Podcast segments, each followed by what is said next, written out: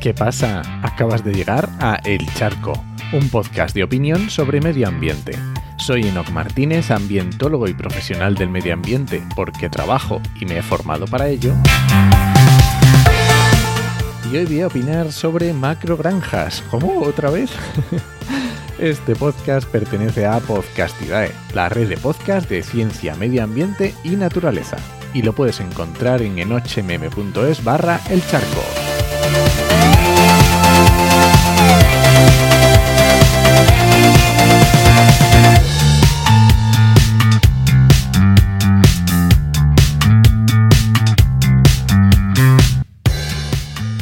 Eh, ya sabemos qué es la ganadería intensiva y qué es la ganadería extensiva.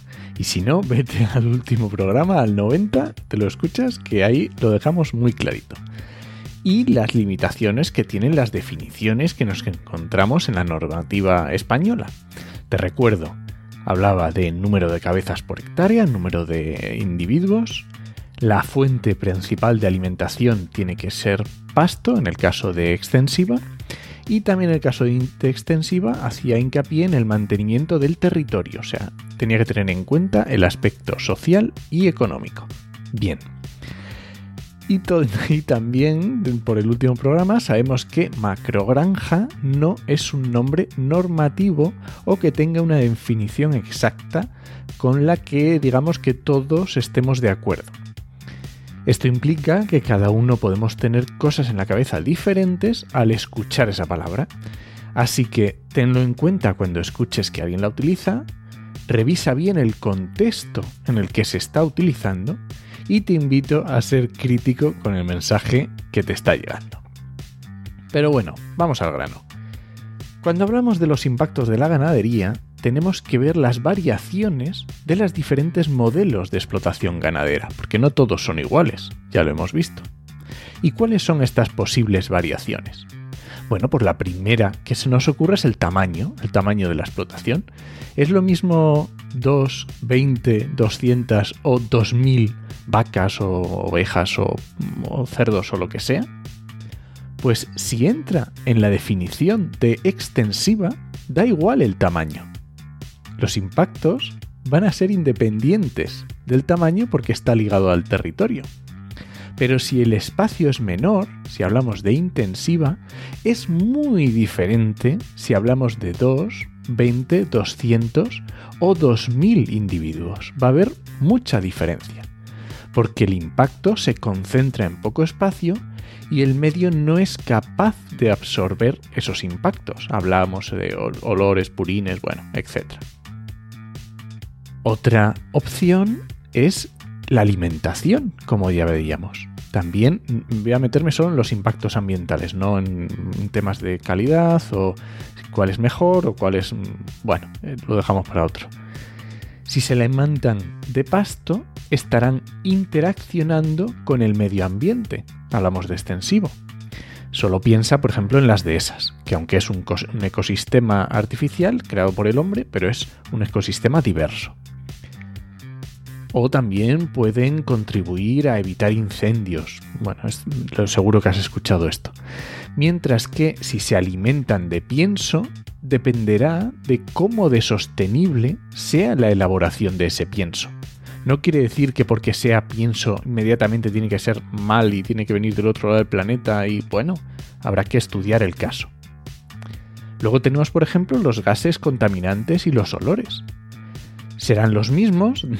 bueno, si, si nos olvidamos de las diferencias de dietas y, cómo van a influir, pero bueno, van a ser prácticamente los mismos, lo único que si están todos juntos o están separados, pues los focos serán difusos, repartidos por el territorio o estarán concentrados, implicando una serie de impactos. Más concretamente lo podemos pensar con los olores. Luego, por ejemplo, están los excrementos y deyecciones.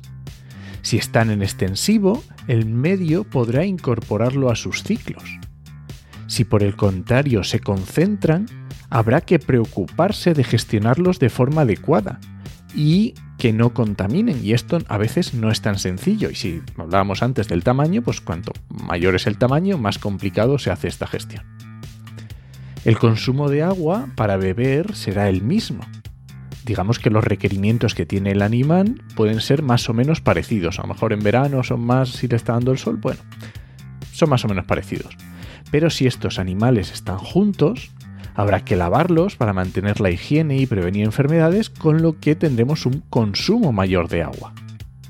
Y también el tema de los costes energéticos, porque normalmente la ganadería extensiva no se usa climatización.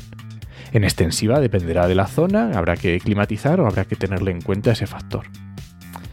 Así que, resumiendo, estos podrían ser los principales condicionantes para entender si una explotación ganadera es sostenible o cuánto de impacto tiene.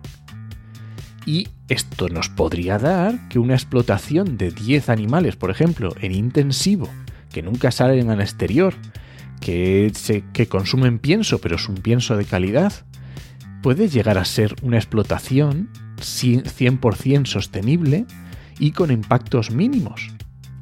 Y también démonos cuenta de la dificultad, por ejemplo, que tendría miles de animales tenerlos en extensivo y cómo se aumentan los costes de explotación. Así que al final lo que estoy diciendo es que mucho ojo con los discursos políticos, porque no es tan sencillo. Y porque los mismos que ahora dicen que las macrogranjas están muy mal y las prohíben y todo lo que quieras, son los que después despilfarran el agua que no tenemos en explotaciones agrícolas como si con ellos no fuera el problema. Así que nada, este ha sido el charco de esta semana.